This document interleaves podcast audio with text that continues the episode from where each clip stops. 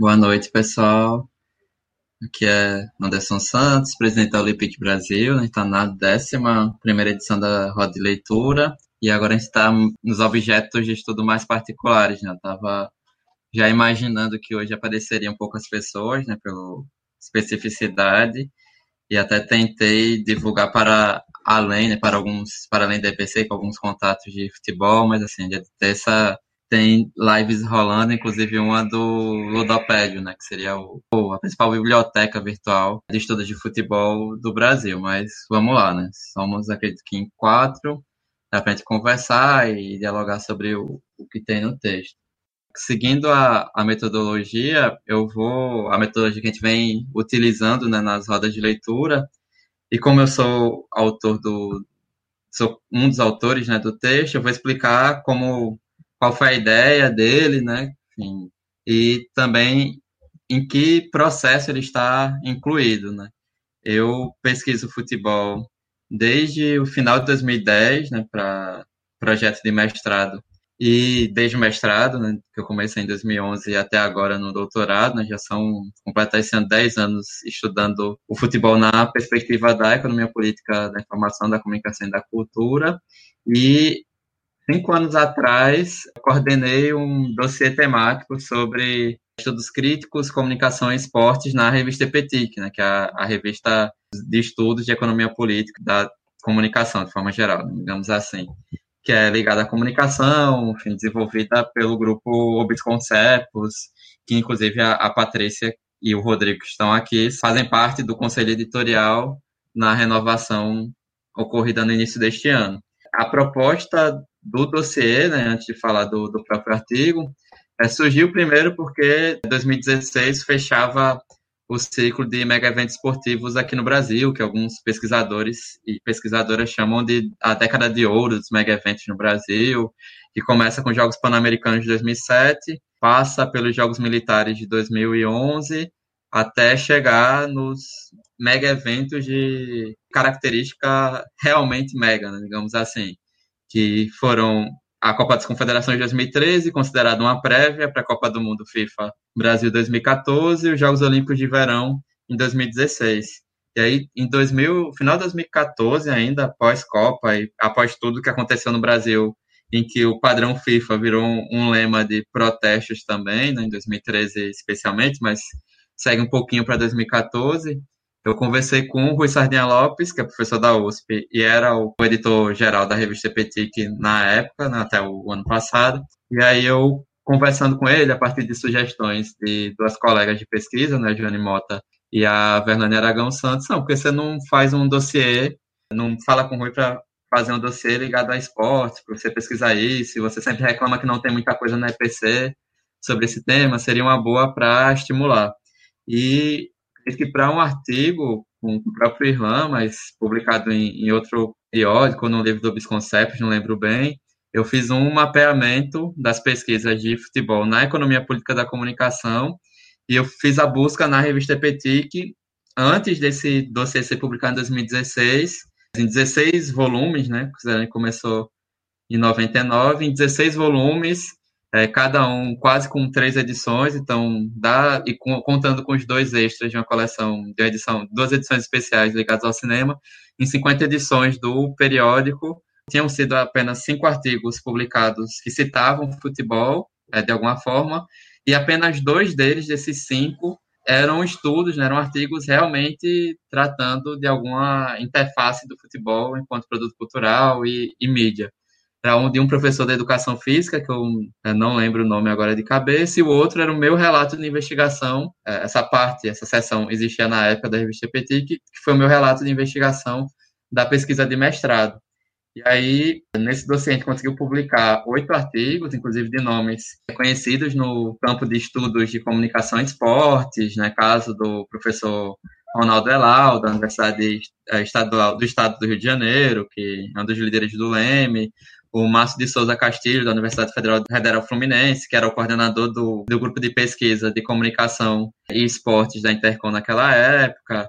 Enfim, além de outros, além da Maria da Costa, né, que é era da Universidade Federal Fluminense, eu estava terminando, a, já tinha terminado o doutorado, e que também é do Leme hoje em dia, né, o braço direito do Elal nas atividades do Leme hoje, o José Carlos Marques, que é da Unesp, é, que também é um pesquisador importante né, para comunicação e esportes, além de outros trabalhos como este, que a gente vai conversar um pouco hoje, que se baseiam na economia política da comunicação. Então, destaco, além deste artigo, meu com Irlã, o Mulher, Mídia e Esportes, a Copa do Mundo de Futebol Feminino sob a ótica dos portais de notícias pernambucanos, tá? Soraya Barreto Januário, Ana Maria da Conceição Veloso e da Laís Cristine Ferreira Cardoso, né? Um trabalho que a Ana Veloso coordena lá em Pernambuco de estudar é, especialmente a partir da questão de gênero, utilizando autoras e autores da economia política da comunicação.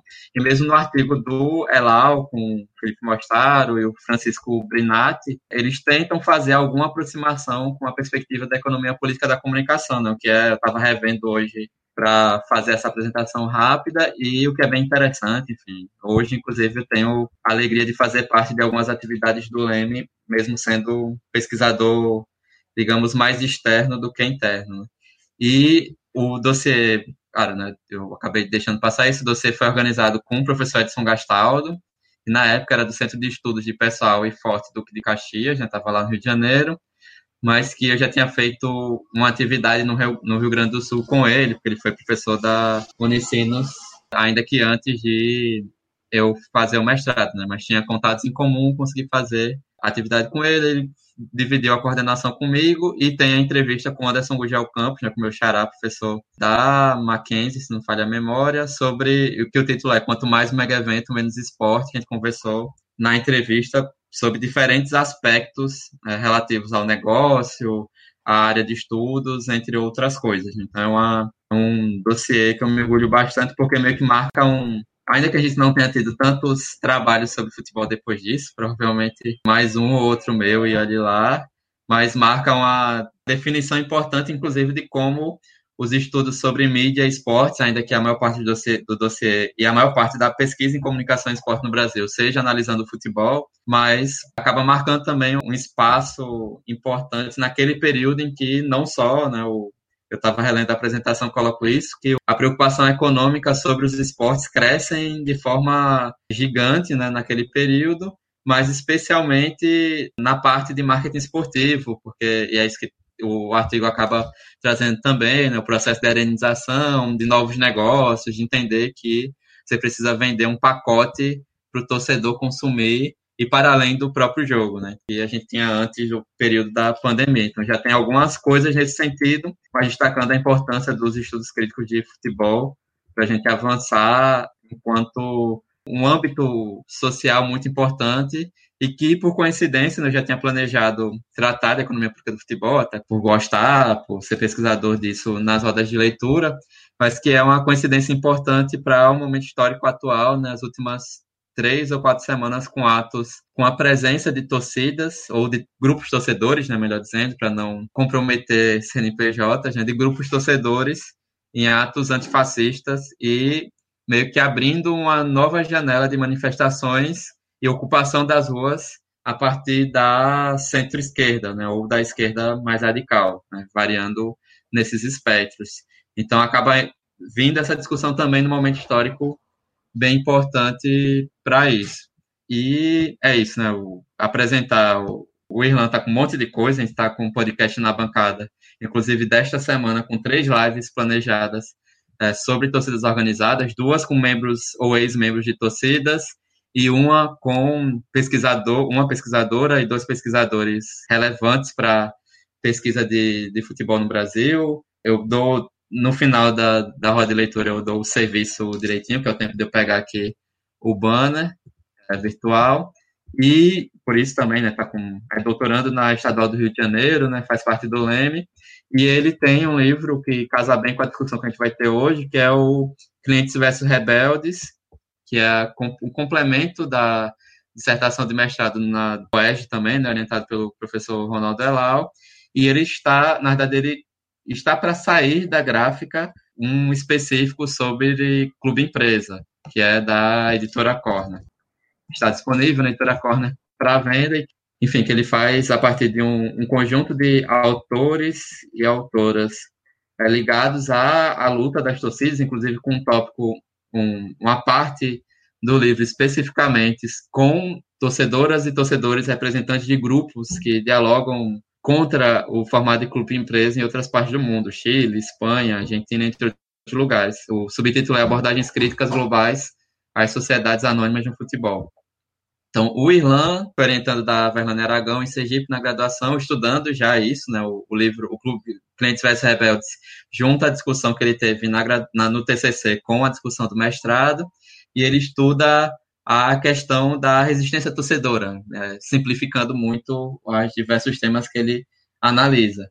E pegando especialmente a partir do processo de arenização e de mega eventos no Brasil, né, de como há uma espécie de gentrificação futebol, né, uma, uma nova separação de classes para o acesso dessa mercadoria cultural ou desse âmbito indiretamente de lazer esse é o, o, panorama nesse texto. Na verdade, foi ideia dele até, eu estava coordenando o dossiê. A gente tinha a prerrogativa naquele momento de poder incluir algum texto ao longo do processo. E aí, como pesquisadores importantes já tinham submetido, eu propus para ele que a gente escrevesse algo e ele vinha estudando naquela época, ainda enquanto mestrando da, da UERJ, colaborações é, que pudessem ajudar na pesquisa sobre economia política e também de estudos culturais já que ele, inclusive, fez entrevistas com membros de torcidas, grupos que buscam a democracia interna de alguns clubes, se não me falha a memória, do Cruzeiro e do Internacional, especialmente, para entender como eles conseguiram alguns avanços. Então, para ele, era importante ter a, a visão geral, né, visão de totalidade social, que acaba colocando esse torcedor cada vez mais para o lado do consumo, ainda que o torcedor não seja protagonista na, no futebol profissional, né, seja um coadjuvante importante em termos de negócio, mas não tem o poder é, para definir certas coisas. E aí o, os estudos culturais ajudavam para essa análise dessa relação direta com as torcidas e como esse grupo resistia ao, aos processos ou não resistia. E a economia política da comunicação era fundamental, como eu disse, para entender o panorama geral das relações de produção e distribuição, especialmente né, relativas a isso, né, o que leva a esse grupo. E aí ele tinha lido a discussão, que é a base né, do artigo, que são dois artigos de 95 publicados na revista de Estudos Críticos em Comunicação de Massa, na revista de fora do país, do Nicolas Gardner, que é da, da EPC, e do Lawrence Grosberg, que eles fazem uma discussão em, ainda em 95 sobre economia política e ou economia política contra o, os estudos culturais, que é bem interessante. E aí, para trazer abordagem, além de, claro, né, reler os textos, ter acesso, eu trouxe, a gente trouxe a discussão mais para próximo, considerando a importância de embasar, de possíveis objetos de estudo que precisem do embasamento das duas ou da colaboração das duas. Então, ele buscou Douglas Kellner para atualizar a partir de um artigo sobre como essa, como poderia ser e deveria ser possível essa relação. E eu trouxe alguns textos do Bolan que eu revendo aqui, relendo o texto hoje, eu vi que na verdade, eu, eu utilizei três textos de momentos históricos diferentes e não é o que está citado no resumo. Né? Eu, eu pego artigos do César em 96, em 2014 e em 2015, que ele trata dessas questões. Né? O artigo de 2012 que eu cito e que ele também trata disso, eu acabei na hora de escrita mesmo do corpo do texto não utilizando, né, reduzindo isso. Mas, enfim, e aí no final a gente traz essa experiência do objeto de estudo dos torcedores e torcedoras para apresentar uma proposta de estudos que mostra, inclusive, a necessidade de partir do diálogo entre essas duas áreas, concordando é, com o que é apresentado, especialmente pelo Bolanho, de que, na verdade, as duas áreas, né, os dois subcampos, não necessariamente devem andar juntos, né, devem se fundir para virar uma coisa só, como uma grande teoria marxista da comunicação que pegue realmente produção, distribuição e consumo e resistência relativas à comunicação, mas que seja necessário em, em alguns momentos ter primeiro, né, o, o conhecimento dessas relações em comum possíveis e que as duas andam conjuntamente, deveriam andar conjuntamente na perspectiva crítica do estudo da comunicação, mas que também em alguns momentos é, é necessário fazer esse diálogo de forma mais próxima, que é uma discussão antiga, que já foi tema, inclusive, de seminário Obisconcepos, com a, a presença de uma pesquisadora no grupo do Rio Grande do Sul, que estuda a partir dos estudos culturais, enfim, na, na tentativa de diálogo possível e não de é, dizer que uma área é melhor do que outra, algo do tipo. Ainda que no artigo a gente cite algumas dessas discussões nesse nível. Enfim, eu vou ler, porque eu já conheço o texto, eu já reli. É a parte final, né, uma proposta de estudo via análise dos impactos das novas arenas de futebol brasileiro. Eu vou começar da página 64, ainda que tenha alguns elementos que eu estava vendo hoje, que eu tenho que pensar melhor, inclusive, para minha própria tese, no, nos, top, nos parágrafos anteriores, mas para a gente agilizar também por aqui. É a página 64 do PDF, se for na, na ordem de 1 a 16, é a página 12 que começa. Em artigos sobre as diferentes formas de torcer no Brasil, Santos e Santos lembram que, a citação, né, abre aspas, o torcer segue o processo histórico e as fases de aprimoramento na apropriação do jogo enquanto uma atividade que nasce e se desenvolve no sistema capitalista. Assim, em diferentes momentos históricos, o público de estádio será repensado e ressignificado, aparecendo formas de torcer que podem, inclusive, atrapalhar os interesses econômicos dos atores envolvidos na gestão deste esporte. Fecha aspas. Ainda que se proponha um estudo sobre o público dos estádios ou das arquibancadas, é fundamental o um entendimento da influência exercida pelos meios de comunicação na transformação do futebol ao longo dos anos o desenvolvimento de formas de transmissão das informações sobre os jogos, desde os primeiros modelos de jornalismo sobre esporte na mídia impressa, passando pelo rádio e sua redução da distância geográfica, porém simbólica, do torcedor com o clube, pelo desenvolvimento da transmissão televisiva, causando toda uma quebra na lógica de entendimento do jogo. E agora com a internet enquanto ambiente virtual de interação entre torcedores, temos aí diferentes etapas de redimensionamento significativos da identidade torcedora, no sentido de Toledo. Temos, neste trajeto, dois pontos cruciais. De um lado, o entendimento do futebol enquanto indústria cultural à parte, e, ao mesmo tempo, um programa midiático privilegiado e localizado dentre os prioritários, por estar dentre os mais rentáveis para a comunicação de massa. Do outro lado, o público torcedor dos estádios enquanto subcampo dessa indústria do futebol Avalia-se que, na medida em que o desenvolvimento das tecnologias de transmissão do jogo de, do futebol a pontos distintos do globo passa-se a demandar o próprio evento jogo de futebol enquanto nova fonte de renda. Um mercado em potencial que deve ser trabalhado minuciosamente a partir, principalmente, da mudança do público espectador das partidas. Vê-se que o estudo desta prática cultural é fundamental no atual momento do futebol brasileiro, cuja contradição entre esporte oligárquico sob controle de cartolas, esporte bem gerido se, se exacerba, num movimento iniciado nos anos 90 com a tentativa de clubes empresa, com as novas arenas multiuso, espaços que seguem determinado padrão internacional, inclusive com modelos de consumo e, consequentemente, de torcedores a estarem presentes. A preferência vai para o torcedor consumidor, pois, abre aspas, há a modificação do público imaginado para a ocupação desses espaços, que necessitam gerar recursos para além de um ou dois dias na semana, com outros eventos a serem realizados nos estádios, de conferências, aí vai de conferências empresariais a espetáculos musicais, fecha aspas. Através dos aportes teórico-metodológicos da economia política, da informação, da comunicação e da cultura, é possível traçar a linha histórica da indústria cultural relacionada ao futebol no mundo e no Brasil, tendo material que possibilite, por consequente, o entendimento do desenvolvimento do mercado da venda de ingressos para os jogos de futebol de forma paralela, mas combinada. No novo perfil de público torcedor para os estádios, como afirmam Santos e Santos, abre aspas, o público família, mais pobre, não está contemplado no novo projeto de futebol que contempla as, as arenas multiuso, apesar de terem sido poucos os momentos históricos que ele esteve. Os torcedores mais pobres sempre foram obrigados a se amontoar em espaços ditos populares, ainda que poucos tenham se queixado. Agora, como ocorreu na Europa, parece estar sendo encaminhado à intermediação de um meio de comunicação. A maior presença do broadcast nas receitas dos clubes tende a aumentar possibilidades de transmissão do audiovisual, no né, caso dos aparelhos móveis. Fecha aspas.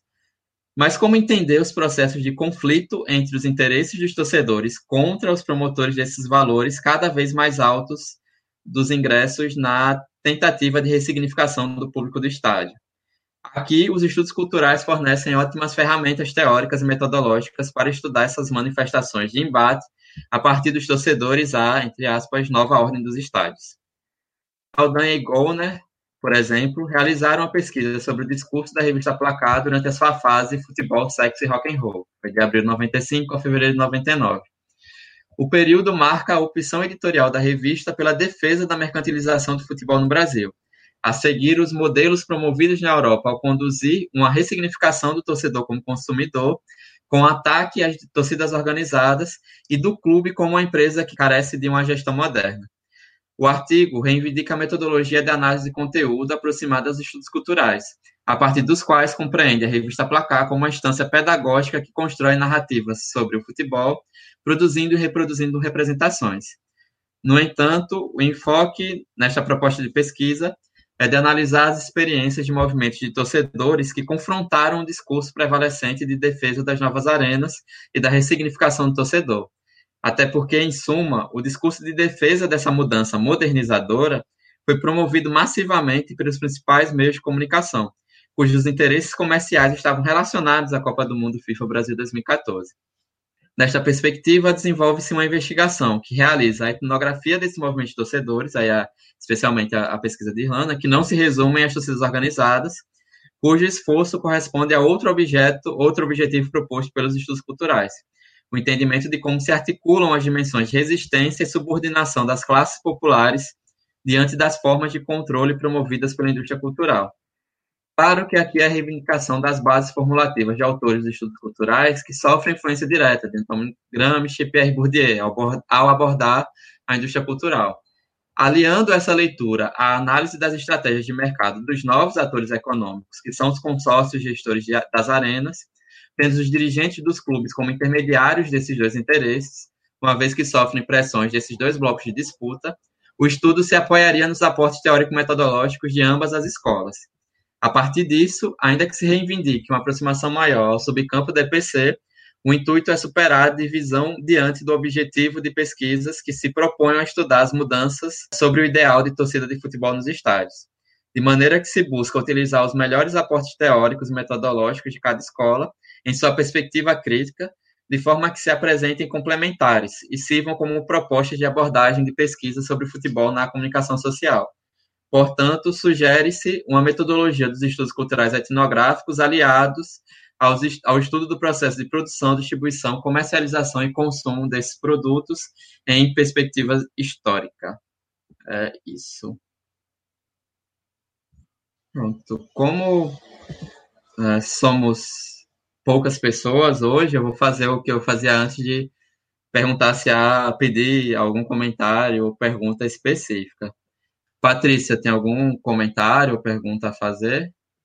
Pergunta não, mas assim, eu só estou aqui achando muito bom e lamentando o Creso, que foi meu orientando de mestrado, que vai tentar doutorado agora, ele não pôde estar aqui, mas assim, isso tem muito a ver com o mestrado dele, né? Apesar de que ele não estava falando de futebol, etc., mas ele ama futebol e ele estava fazendo sobre rádio, que tem a ver com o.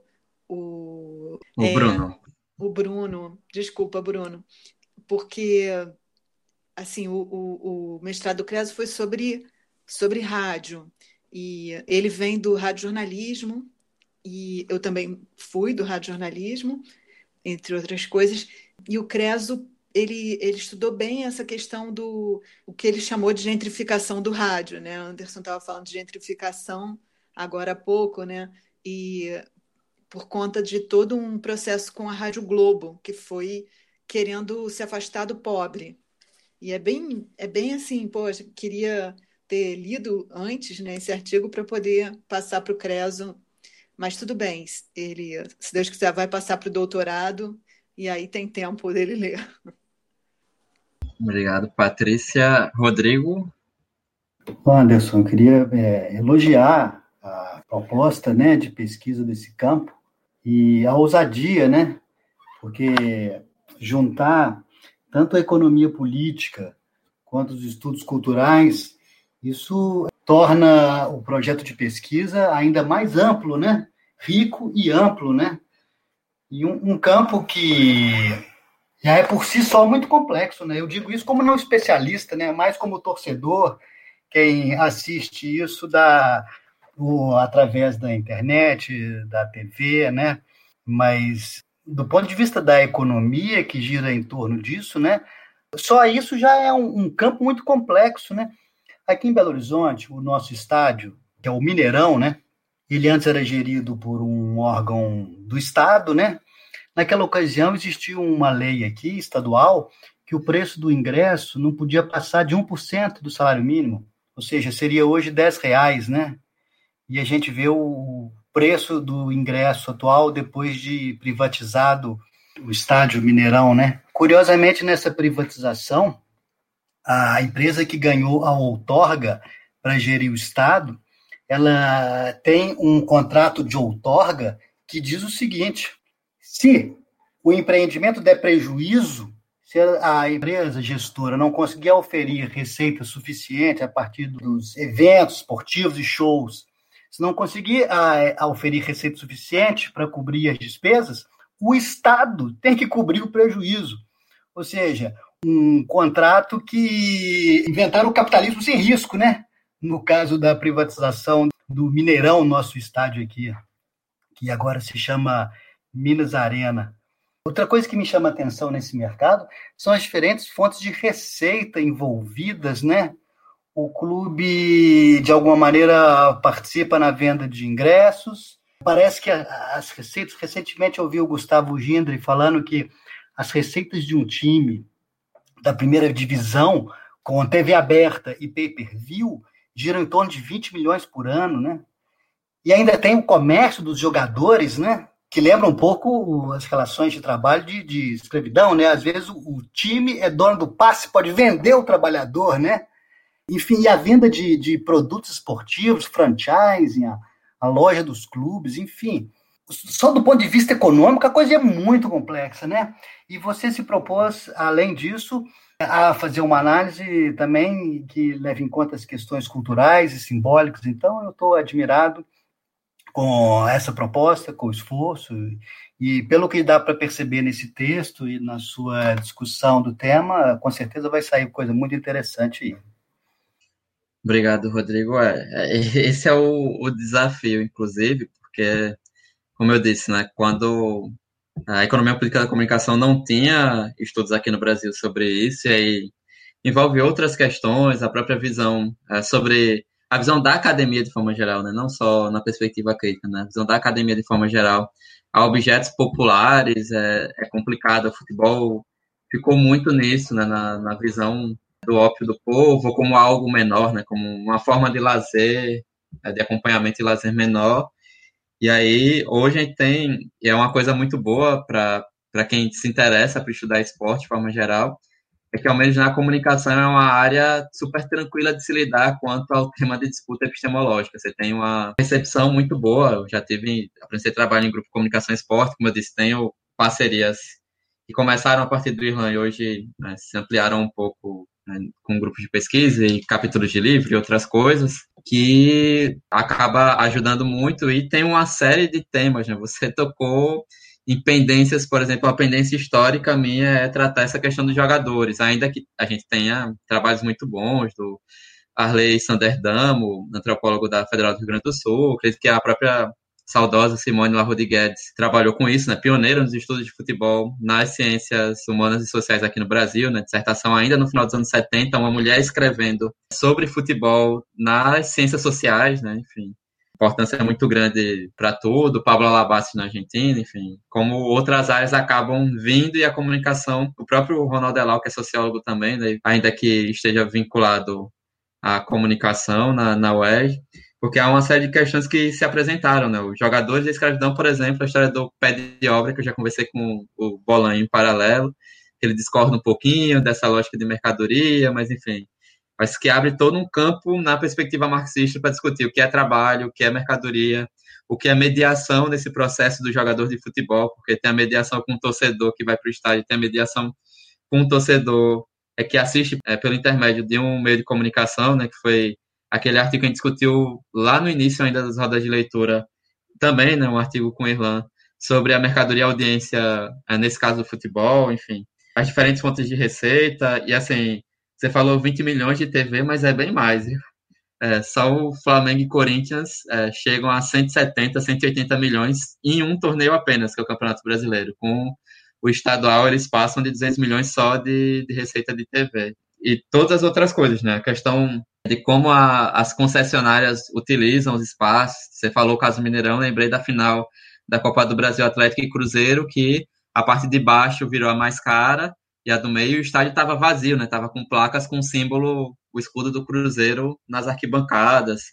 É como em Fortaleza, a empresa que estava tomando conta, a, acho que era Lua Arenas, acabou tendo contrato desfeito com o governo do estado e hoje Fortaleza e Ceará é que tomam conta, aliás, desde o ano passado, tomam conta da Arena Castelão, mas eu tenho esse levantamento em planilha, por conta dos. Eu tenho todos os dados de bordeiro da Copa do Nordeste em planilha, por conta de outro, outra coisa em paralelo, que é o Baiano 2 podcast, que eles têm um custo altíssimo para manter o estádio é, em dias de jogos, né? É muito maior, por exemplo, do que o que o Bahia paga para a concessionária da Arena Fonte Nova. E como você tem o Odebrecht, você tem o, enfim, o oligopólio das empresas de construção aqui no Brasil participaram ativamente dessa divisão OAS, enfim, ativamente dessa divisão de quem iria reformar o quê, que digo o Corinthians que está preso a um problema gigante financeiro por conta da construção de estádio, junto com o Odebrecht e com o apoio da Caixa, e hoje, mudanças de governo sucessivas, a situação é quase que dramática ali. Então, há muitas coisas, a gente vem tentando, né, até que o meu, meu estudo é muito mais na perspectiva da economia política da comunicação, eu estudo a questão da transmissão de eventos, né, que eu digo que é a apropriação do futebol enquanto um produto midiático. É, aqui no texto a gente dialoga um pouco sobre isso, enfim. É, o meu livro é sobre direito de transmissão né, da, do Campeonato Brasileiro de Futebol. Minha pesquisa atual é analisando políticas públicas que considerem aqui no Brasil, mas especialmente na Argentina e no México, a transmissão de futebol de alguns torneios como algo de interesse social, logo deveria ser transmissão gratuita, enfim. tem projetos na Câmara que eu analiso também. E nesse trabalho com o Irlão, o interessante é que eu, ele consegue ir para um flanco de, de análise, uma área de disputa que eu não consigo é, chegar, né? que, e que é algo que eu também critico, faço normalmente autocrítica, que é a gente na economia política analisa pouco o consumo, né? Então, ele acaba indo para essa questão de analisar do ponto de vista do consumidor ou nesse caso do torcedor, do espectador e tal, e já avança no sentido mesmo é, marxista da coisa de ver como está acontecendo a resistência e como resistir. Né? Então, tem uma perspectiva política que eu vou ler, no caso da minha pesquisa, via políticas públicas, né? e tem projetos em discussão, tanto na Câmara de Deputados quanto no Senado, Argentina e México tentaram avançar nisso nas mudanças de lei, né? A Argentina recuou por conta do Macri, enfim. E o Irlanda vai para uma outra pegada que é, é, diretamente com as torcidas e a resistência nisso, porque há resistência, né? A resistência não começou, é, a luta torcedora não começou no domingo retrasado, né? Já vem de um tempo, inclusive luta interna também. Enfim, Bruno, algum comentários, perguntas, fica à vontade. Sim, pessoal. É, antes de mais nada, pedir desculpa, eu não tive como ler o texto. Eu acabei vendo hoje, um, revendo aqui uns, uns e-mails da lista de discussão da Intercom. Achei bem interessante esse tema. Como eu falei, a minha pesquisa é sobre rádio jornalismo esportivo. Eu não tenho estudos nessa área da economia política da comunicação, mas gosto bastante porque vejo alguns dos autores que eu estudo no rádio jornalismo, principalmente o Luiz Arthur Ferrareto, lá da URGS, do Rio Grande do Sul, que usa bastante essa metodologia, assim, essa linha de estudo. E eu queria conhecer um pouco mais, até porque eu já vinha acompanhando o Anderson, né? A gente segue há pouco tempo aí nas redes sociais, mas enfim, já ouvi falar bastante de você e vim mais como um curioso, né? Para a gente trocar umas ideias, pegar algumas, algumas leituras. E só uma outra informação, eu falei que sou mestrando da, da UFC, né? Estudei a questão do rádio esportivo, mas eu também atuo como profissional da área. Eu trabalho aqui no, no Jornal Povo de Fortaleza, né? Como jornalista esportivo. Lá a gente trabalha todas as mídias, né? Quase uma década lá atuando nessa área. Então, além de, de ser um pesquisador dessa área do, do radiojornalismo esportivo, eu também sou profissional da área. Então, essa realidade que vocês comentam eu também acompanho bastante, porque eu também sigo muito o futebol nordestino, né, que faz parte aí da, da minha rotina. Inclusive, só confirmando o que você falou, o que aconteceu aqui no futebol cearense foi justamente isso, né? O governo do estado sempre teve dificuldade ao longo dos anos, desde que foi criada, digamos, a Arena Castelão, com esse padrão FIFA, né? De repassar essa administração para alguma empresa, enfim, sempre teve problema.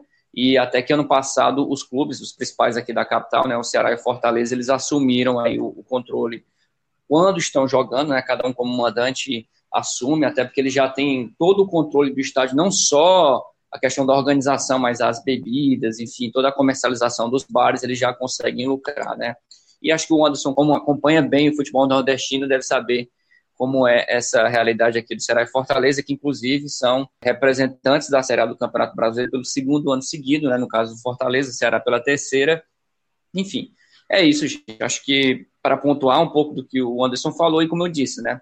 Estou mais aqui como ouvinte, né? Tenho muitas leituras na área do futebol, mas na economia política da comunicação ainda estou conhecendo um pouco mais, até para, quem sabe, esboçar futuramente algum, algum trabalho, algum artigo, pesquisas usando essa, essa linha de estudo. Obrigado, Bruno. Fica à vontade também para perguntar algo, enfim, sobre outras coisas. Urupá, comentários, perguntas? Não, eu também lamento não ter tido tempo de ler o texto de hoje, Anderson, mas está aqui com uma fichinha. Eu vi que você faz aqui no debate sobre economia política e estudos culturais, né? Mas eu acho que esse negócio do esporte, ele é um fenômeno. Eu acho que tem um processo aí que envolve muito a trajetória do, do esporte, especialmente do futebol, que é a profissionalização dos jogadores, né? Eu acho que isso é um elemento chave quando se fala de direitos de transmissão, clubes, empresas, etc.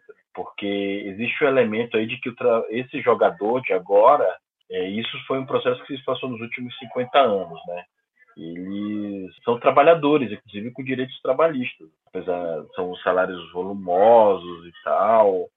Conheço alguns que inclusive entraram com ações contra clubes por não pagamento e a manutenção dessa folha exigiu que os clubes aderissem a uma série de procedimentos que fizessem entrar receitas dentro das suas estruturas, né? E uma delas é o mando de jogo, por exemplo. Inclusive, você, quando você tem o mando de jogo, você comanda as catracas dos estádios. É, então, acho que o processo de profissionalização, ou seja, de colocar esse jogador como trabalhador e não mais dentro de um processo amador, amador né, que existia aí até um pouco depois da, da Copa de 50, 54, fez com que a gente chegasse nessa modelagem que existe hoje do que, que esses clubes representam economicamente dentro de uma lógica esportiva de atrativa de negócio, né?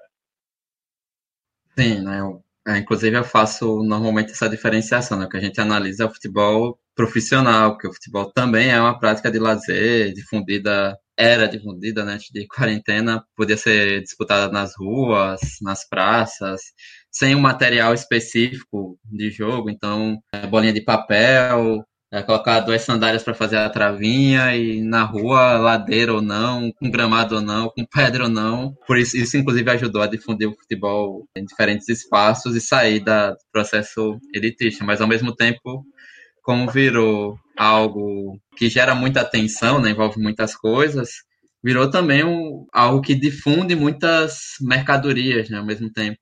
É, inclusive, Irlan e eu temos como processo, a gente tem caminhos de doutorado né, em termos de tempo, né, planejamentos semelhantes, que entrou no mesmo ano, em 2018, ele na UERJ e eu na UNB, e quando encerrar esse processo, pensar em, em livro ou algo do tipo, numa economia política do futebol. Né? Então, é, de início, a gente está mais preocupado em, em, trabalhar a apropriação da indústria cultural e da indústria de infocomunicação na internet e, e streaming, OTT, e esse conjunto de, de novos agentes também que entram nisso, para além da lógica tradicional da indústria cultural. É, mas a gente pensar, enquanto isso está no, no trecho, pensar o futebol em si como propagador de mercadorias, né? porque ele, na verdade, tem a partir da prática profissional um conjunto de outras indústrias que mobilizam a partir disso. A corrida agora para os jogos tele, é, voltarem para a televisão, enfim, milhões de críticas da minha parte no caso brasileiro, E o, o quão estranho é ver jogos sem público, com efeitos na Alemanha, de ter rodadas em que os visitantes ganham mais do que os mandantes, porque agora esse peso do mando de campo é só mais um lugar que se joga para a televisão mostrar, enfim, abre para um conjunto de novas questões de análise, tanto do ponto de vista de receita, porque a elite do futebol, mal ou bem, vai conseguir se manter, e enquanto os times menores ou de menor poder, poderio financeiro, times das periferias do Brasil, digamos assim, né, fora de regiões mais centrais, estão tendo e vão ter ainda mais dificuldades para se manter e disputar campeonatos. Talvez até a melhor opção em alguns casos nem ocorrerem, porque se ter de portões fechados é prejuízo em relação aos outros que ainda têm a transmissão da TV pagando consideravelmente, né, como os times da Série A têm acesso a uma quantia razoável. Ontem mesmo a CBF abriu linha de crédito para empréstimo sem juros de é, 100 milhões de reais para os times da Série A e 15 milhões para os times da B. Isso dá para os times da Série A cerca de 5 milhões por clube, se todos eles buscarem, né? Claro, alguns não necessariamente vão correr atrás disso. Mas, assim, enquanto os times da Série C e D estão lá embaixo, ganharam um valor muito pequeno, é, 200 mil e 120 mil reais, acho que isso, e dificulta bastante nessa escala econômica de poder o acesso, é, as possibilidades de acesso a recursos, porque você vai entrar em outras lógicas de financiamento, outras lógicas de receita, e sem a receita do estádio fica muito difícil, mesmo para clubes tradicionais, como a América de Natal, ABC, que jogam Série D, Campinense, de Campina Grande, foi campeão do Nordeste, né, 2013, que joga a Série D, e talvez até para times como Santa Cruz, os times do Pará, né, Remy e Paysandu que jogam a Série C, porque é, ainda que, mesmo no caso Santa Cruz e Paysandu, que são grandes times né, do, do Brasil, é, de torcida, de potencial de apoio é, de empresas, porque tanto Belém quanto Recife tem uma capilaridade um pouco maior do que, por exemplo, aqui em Alagoas, ou Sergipe, ou até mesmo Rio Grande do Norte, mas mesmo nesses casos vai ser difícil manter equipes competitivas é, financeiramente em termos de salário de jogadores, sem ter a receita do, dos jogos no Arruda é, no, e no Mangueirão, né, para não citar os dois estádios do, dos dois times específicos, né, os estádios próprios. Então é uma situação olha que, que... Olha, olha que coincidência, rapidinho. Anteontem, aliás. Anteontem foi ontem? Eu não sei, foi recente. Nos últimos três dias, o, o presidente do clube do Remo é um amigo meu, o Fábio Bentes o Fábio Bentes fez uma live no Instagram, uns torcedores aí, pessoal aí, fez uma live com ele. E ele deu algumas informações. Eu assisti porque eu sou remista e aí eu acompanho um pouco a vida do Remo a mesma distância. E ele estava dizendo o seguinte, que ele conseguiu um empréstimo com a CBF, que há uma previsão de que se faça jogos em agosto, pelo menos, ele é a previsão dele, né? o que faria com que o time voltasse a treinar em julho, né? E que houve um patrocínio do governo do estado para os clubes, né? Para os clubes dos seus estados, no caso Remo, Paysandu e tal, que garantiu aí o pagamento da, da folha de maio, que não é a grande porcentagem, mas é uma receita pequena que entra, mas que eles tiveram que incentivar mais a venda dos produtos online do, do Remo. Então, pelo menos aí, uma, uma, uma, política de fortalecimento e manutenção das folhas, que não é só de jogador, é folha também dos recursos humanos dos clubes, do porteiro, da pessoa que limpa a piscina, né, do piscineiro e etc. Toda a turma que, o futebol que é a grande matriz de, de muitos clubes desses, né, financeira, é para manutenção do, dos recursos humanos das empresas né, de, desses clubes. Então, ele, ele, particularmente deu esse informe que é o que está acontecendo lá. E eles receberam antecipado, porque lá uma venda dos direitos de transmissão do Campeonato Paraense para o Bampará, que é transmitido pela TV Cultura do Pará. É, e o Bampará antecipou uma parte da verba de, desse direito de transmissão para esse período, justamente para salvar e manter a folha dos clubes. Então, foi uma política localizada que aconteceu lá, que está dando certo até agora. Agora, tem uma coisa que é curiosa aí que eu acho que é o seguinte: você, como estudioso do tema, acho que você viu aquela série Engstein, né, do, do Netflix. Vi, no início da quarentena. Parece até que é muito pois tempo é, já. É, então, você observa que ali o negócio ele cresce sem o aparato da comunicação, né? A profissionalização, na verdade, ela acontece muito mais por uma disputa do público pagante, ou seja, pela bilheteria, pelo bilhete pago, né? E pela profissionalização dos, dos operários que queriam viver de futebol, que era o debate muito colocado, né? Que o futebol ele começa com o esporte da elite que essa série ela problematiza bem. Os dois caras, inclusive, foram os criadores dessa lógica do futebol que a gente joga hoje, moderno, né? De, de estrutura de campo. É que os ingleses eles jogavam, eles criaram, mas eles tinham uma estrutura de jogo completamente acéfala. E esses dois caras lá, os irlandeses, aliás, um era sueco, acho, o outro que era irlandês, se não me engano, trazem uma lógica completamente diferente que é a lógica que se usa hoje nos estádios, que as equipes de futebol usam, que é a lógica das posições. Né? Eles são os criadores desses, é acreditado esses dois figuras. Isso. Então, você observa ali que ali não tem ainda os meios de comunicação como um elemento central no incremento remuneratório desses clubes, mas sim a atração de você ter determinadas pessoas jogando no clube para atrair público para que você crie uma disputa ali de ver bons jogadores jogando. Né? Então, isso é uma coisa que eu achei bem interessante. Assim. Tanto é que o cara cria a primeira estrutura de estádio, né? Ele cria a primeira estrutura de estádio privado para receber público e pagar ingresso.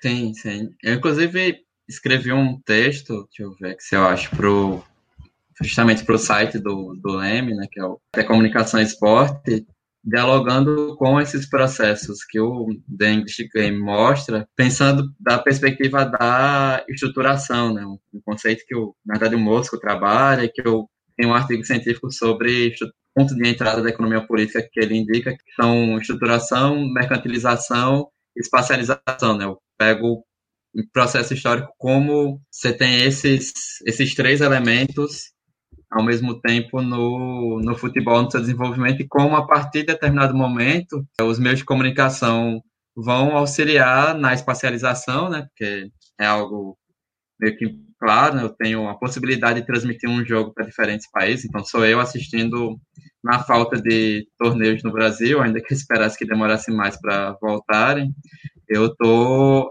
matando a vontade assistindo o campeonato alemão, né, vendo o Bayern ganhar mais um campeonato alemão. E isso a mídia auxilia né, nesse processo, de chegar, de eu não, ainda mais com a pandemia e estados fechados, é de eu não precisar estar no estádio para acompanhar uma partida de futebol. Mas também tem as questões relativas à mercantilização, né? Participação pela presença.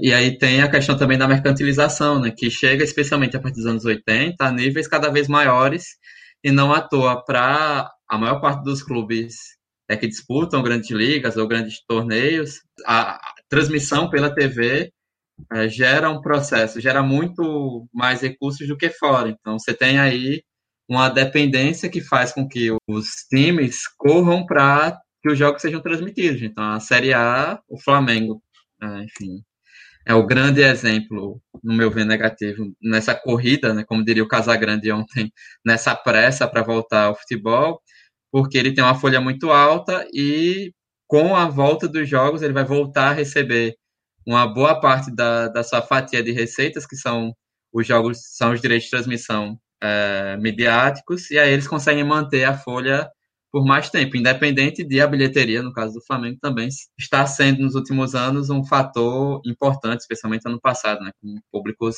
de média acima de 50 mil pessoas de Maracanã, enfim, e tudo aquilo. Então, esse processo é, da mídia acaba ajudando. E, é, a partir é, dos três pontos de entrada da economia política no futebol, em que eu já dialogo, para além do Mosco, com o Bolan e com o Gilmar Mascarenhas, outro saudoso pesquisador de futebol ligado à, à geografia, já puxando como esses primeiros elementos que acontecem, que são mostrados ali, né, não entrando na história do, da versão romanceada e tudo mais, mas como a gente pode entender, por exemplo, que a, os primeiros times, entre aspas, operários, surgem com o patrão, o dono da indústria, da fábrica, bancando o time, porque era uma forma disso, o Mascarenhas diz, é uma forma de ter uma identidade é, para que aquele time da fábrica seja o time da comunidade do entorno, né? Então tem uma, uma questão. Quando se joga com a camisa desse time, você está jogando com a camisa da fábrica. Toda a lógica também que vem na normatização do futebol, do rugby, de outros esportes naquele período na Inglaterra. E você dá um padrão moral, né? Então você pune a violência, você cria regras, é, a coisa do trabalho coletivo, que o Mascarenhas vai dizer num sentido taylorista mesmo, né? Que você tem no estádio uma, uma especialização do que uma estruturação é, em termos de divisão de tarefas ali, né? Quase você tem um meio de campo que não pode ir até tal ponto, ponto, ponta direita, zagueiro, goleiro, enfim, ele, o Mascarenhas faz inclusive uma analogia com as questões do processo taylorista de trabalho que vai aparecer com mais força justamente nessa transição de, de século, no caso do, do Reino Unido. Enfim, daria para eu falar um monte de coisas sobre diferentes aspectos, então, deixo aberto aí para quem quiser comentar mais alguma coisa. Anderson, eu queria te escutar sobre esse fenômeno que a gente tem assistido aí nos últimos dias, das torcidas que vão para as ruas para defender uma luta antifascista, enfim. Eu, pessoalmente, acho que isso tende a ser um movimento de fôlego curto, válido, né? Como toda luta anticapitalista, né? Ou antifascista, né? Concordo com o David Harvey, né? Merece ser enfrentada. Mas eu tendo a achar que isso são movimentos de fôlego curto, de não mudarem muito as estruturas sociais, até porque não estão amarrados por um projeto político, né? Enfim, mas essa é só uma impressão minha, de não especialista. Você já refletiu sobre isso? O que, é que você poderia dizer para a gente sobre esse fenômeno que tá, parece ganhando força recentemente?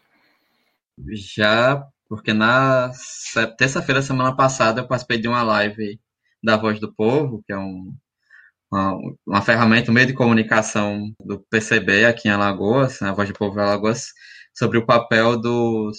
A pergunta era essa, né? Qual o papel dos torcedores e dos jornalistas na pandemia? E aí foi dias depois é, dos atos na, na Paulista no domingo. E a primeira coisa, eu me irritei com alguns processos, justamente, vai no sentido, inclusive, do que você disse, né? Eu, eu passei a brincar que a, a esquerda deixou de tratar o futebol como ópio do povo, como algo menor, e parecia que o, o, torcedor tinha virado o sujeito revolucionário, né? Tinha deixado de ser a classe operária, no sentido marxista do termo, para ser o, o, torcedor. E aí eu, o próprio Irlan e outros conhecidos que, que são torcedores e que têm perspectiva crítica para a realidade, a gente é, dialogando muito no, nas mídias sociais, em grupos de WhatsApp sobre isso, que é preciso entender, que, acho até que esse artigo que eu citei, né, dos três pontos de entrada da economia política no futebol, o artigo um capítulo de livro com o Irlan também para uma série do Concepts sobre o histórico da apropriação torcedora pelos clubes, enfim. É, acaba tocando nisso. Como eu disse no início, né, o torcedor nunca foi protagonista sequer do seu próprio processo. Né? Mesmo as lutas torcedoras, a gente vai lembrar da Gaviões da Fiel surgindo em 69, contrário ao que acontece internamente no Corinthians, e depois participando de lutas como a, a pela abertura, anistia é, política, quem estava fora do país, conta da ditadura, participando das diretas já, o Corinthians, né, o processo de democracia corintiana, enfim. Mas são casos de exceção, se a gente for pensar nesse histórico, né? Tem alguns clubes como Confiança, que surge de uma fábrica, que, e aí a fábrica, quando ia sair de Aracaju, do bairro industrial, é, a comunidade local se junta e diz que agora o Confiança não é mais da fábrica, agora é do povo. Mas, assim, a Confiança hoje é uma família de elite sergipana que comanda a direção de lá. Né? O ferroviário tem uma história semelhante no Ceará, tem a outra resistência coral, a primeira torcida é de caráter ultras de esquerda no Brasil, surge em 2005, ainda no governo Lula, contra as opressões que os torcedores viviam no estádio, nos estádios, mas também contra o machismo, LGBTfobia dos estádios e tal, e sofrem opressões policiais. Como as torcidas organizadas vão se organizar, vão se estruturar e vão ter força política nas arquibancadas para definir espaços. E também numa, em algumas relações bem complicadas, porque ainda que eu defenda o direito de organizar, né, inclusive enquanto torcida, mas é preciso considerar que há uma série de outros elementos, é uma, é um, uma análise muito complexa a se fazer sobre cada torcida organizada e como elas se articulam entre elas, entre elas e em termos de política interna dos clubes, né, com dirigentes pagando ingressos, e também externa, com políticos, vereadores, deputados estaduais e outros que está tendo certos acordos com membros de organizadas, a, a, questão preocupante em alguns espaços, como foi na Mancha Alviverde do Palmeiras anos atrás, de precisar interromper a existência da torcida porque um presidente de honra foi morto porque o tráfico queria usar a torcida para isso, né, para a questão de drogas, e a questão mesmo de formação enquanto a, a, formação em termos de consciência de classe. Então, muitos, muitas torcedoras e torcedores, organizados ou não, mas que estão no estádio, sofrem por opressão policial, que é uma opressão do Estado, e, no nosso ponto de vista, né, ligado a essa defesa capitalista né, das elites, e apesar disso, eles não se, eles e elas não se entendem enquanto classe trabalhadora, de entender que quem leva a bala de borracha no estádio normalmente é quem está nos locais mais populares, no caso aqui do Trapichão do Rei Pelé, e não o setor de cadeiras, né, o setor na divisão de classes do estádio que tem maior acesso, que pode ser mais difícil atirar, que a polícia oprima em locais mais complicados. Então não há essa, esse processo de consciência de classe mesmo, no sentido marxista da palavra, de forma generalizada, porque, assim, não há, infelizmente, de forma generalizada, nem a partir dos partidos políticos que se propõem a fazer esse tipo de discurso, desse embate socialmente, né, hoje no Brasil. Não, à que a gente vive esse processo histórico atual, né, deplorável, deprimente, irritante e tantos outros adjetivos ruins possíveis. Então, assim, é muito a gente querer exigir agora, e aí, de novo, né, como eu disse no início, enquanto a gente tem um histórico de pouco estudo na academia, ainda que vem aumentando, tem aumentado bastante neste século, mas pouco estudo na academia, especialmente de pouca aproximação dos grupos políticos de esquerda para esse tipo de discussão, para a gente construir essa, esse entendimento de classe né, nessas comunidades que são realmente muito oprimidas. Né? O, a, CSA, o clube que eu torço aqui em Alagoas, fica, ficava na beira da, da lagoa, Mundaú, e, assim, teve que sair de lá porque a, a Braskem, a Braskem, enfim, atuava extraindo a salgema do solo, e depois de 30 e tantos anos de atuação aqui, aliás, mais de 40 anos de atuação, percebeu-se que o solo da região estava cedendo, é uma região popular, né? especialmente Mutange, Bebedouro, são bairros populares que ficava o clube, que tinha essa sensação de comunidade por conta de uma ação do grande capital. É, não só as pessoas estão saindo de lá, sendo usando um termo que a gente utilizou no, numa edição especial do podcast, estão sendo saídas de casa, como o próprio clube teve que sair. Mas essa ligação de entender que a exploração capitalista ao extremo e a falta de fiscalização estatal gerou isso, as pessoas não conseguem fazer diretamente além daquelas que sofrem ali, vendo suas casas sendo depredadas, ou tendo que sair de casa às pressas, porque as paredes estão com rachaduras de mais de um dedo de distância. E com a torcida de futebol, é semelhante, né? A gente não tem o processo de construção, primeiro, de consciência, de luta, de vontade mesmo, né? De ter como objetivo, ó, além de torcer para o meu clube no estádio, a gente não tem sequer, muitas vezes, a consciência de brigar pela democracia interna dos clubes, né? de eu ter mais direito à voz, à volta, à participação política, como a gente tem hoje no Bahia, mesmo no Vitória, com todos os problemas que tem, tem participação política, no Internacional, o Cruzeiro tentando isso também, enfim, tem pequenos avanços, a gente não tem sequer isso, tem muito torcedor de esquerda que defende dirigente oligarca ou da elite do seu respectivo estado, é, mesmo sendo de esquerda. E imagina para querer que a luta é, seja maior do que isso. E, assim, importante considerar que eu não estou dizendo aqui que vai vir uma vanguarda ilustrada e que vai colocar a sementinha da revolução ou da luta na cabeça da torcida. Mas que a gente tem, até porque muitas as classes populares entendem mais as contradições de capital na pele do que a gente, né? Inclusive falando enquanto pesquisador intelectual, trabalhador intelectual, enfim, que sofre outros tipos de opressão. Mas fazer essa ligação para que não se tenha mais medo da opressão, que são muitas e são cotidianas, inclusive no espaço estádio de futebol, para um processo de luta, é muito complicado, porque isso eu também venho observando, isso foi discussão no último final de semana sobre ir ou não a atos, mas o quanto a, a, violência é muito mais ali, presentes eles têm que lidar, eles elas têm que lidar com isso, e acontece também com muitos membros de torcidas organizadas, na, provavelmente na maioria, como a violência é muito comum já no dia a dia, e que o estádio de futebol é só um espaço em que o, a gente chama aqui de baculejo, né, quando a polícia vai fazer a revista. O quanto eu, por exemplo, sofri um, é, sofro, em média, um baculejo menos profundo do que alguém que seja negro e de periferia, que tem que tirar o, o tênis para que a polícia não é, veja se não tem cigarro de maconha ou algo do tipo, ou uma arma branca, enfim. Tem que abrir faixa, entra no estádio com minutos de atraso, tem que ser escoltado pela polícia, porque é tratado quase que como animais para irem correndo, para chegarem até o, o estádio. Enfim, fora outras e outras coisas, né?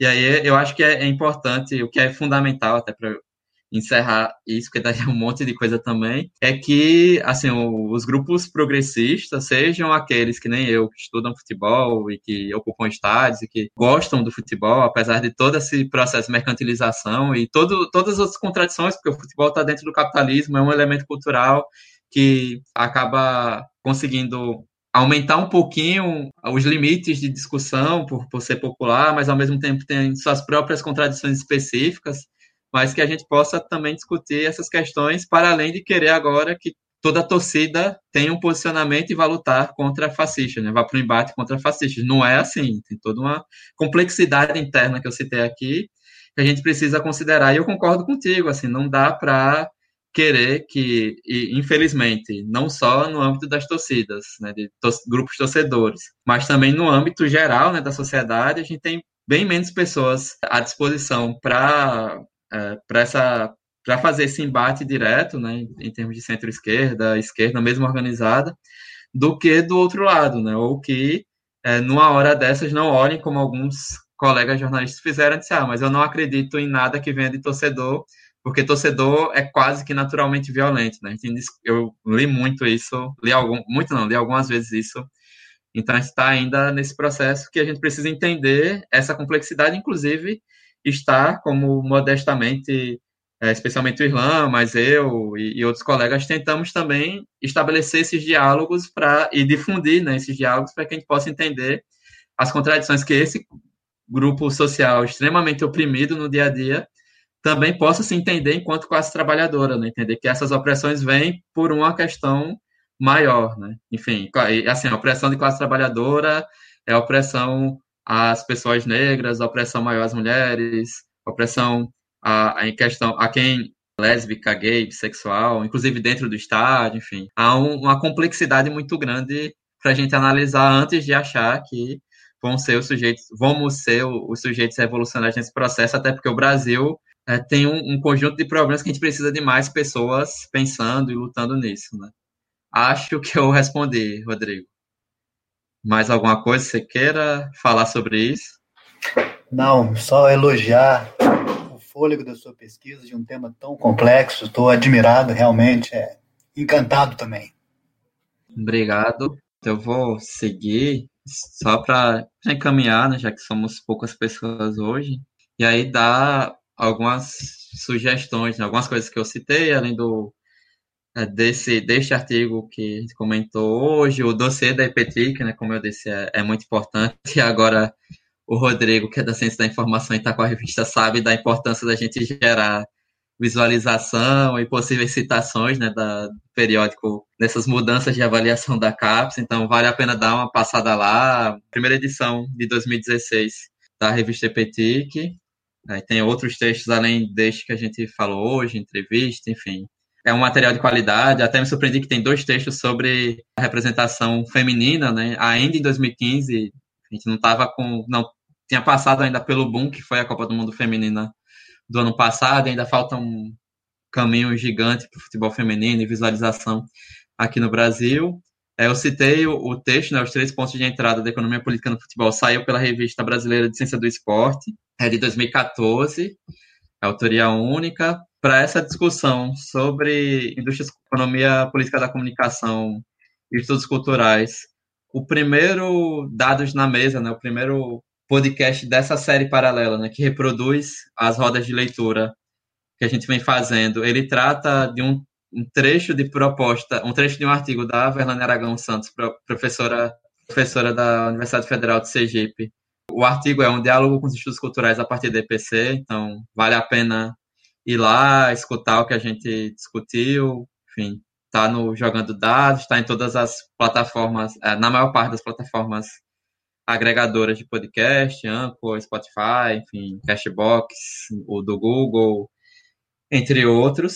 Uh, e aí eu queria sugerir também, em termos de produção acadêmica, ir lá no, grupo, no site Comunicação Esporte do, do Leme da UERJ, é comunicação e, e esporte.com. Tem texto de pessoas de diferentes lugares do Brasil e diferentes perspectivas é, de análise sobre esporte, ainda que futebol em particular.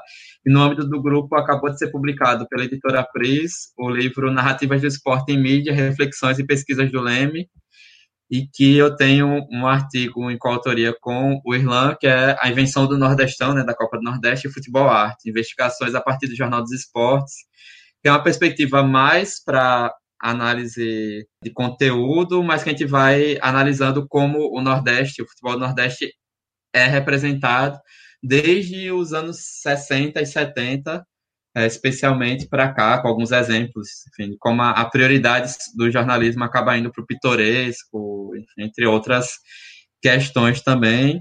Interessante lá, eu já citei o meu livro, né, Os Direitos de Transmissão do Campeonato Brasileiro de Futebol, que está na Amazon, enfim, que é da Prise, está em outras coisas também, e fazer o do que eu citei também, né? O podcast na bancada, que é, já existe há dois anos e um pouquinho, é, na Central 3, também está em diferentes aplicativos, agregadores de podcast, e que, em resumo, seria um, um podcast sobre a luta torcedora, que a gente conta com repórteres, jornalistas esportivos que são torcedores, conta com pesquisadores, é, não só aqui do Brasil, é, não só eu, Irlan, Emanuel, que é, faz, é pernambucano, mas faz pesquisa em Portugal, enfim, o Matias Pinto, que é um historiador, é, que é podcaster, mas que trata muito de futebol também a partir da perspectiva das torcidas, manifestações de torcida, entre outras pessoas que tem podcast, a gente vem fazendo no período de quarentena algumas lives.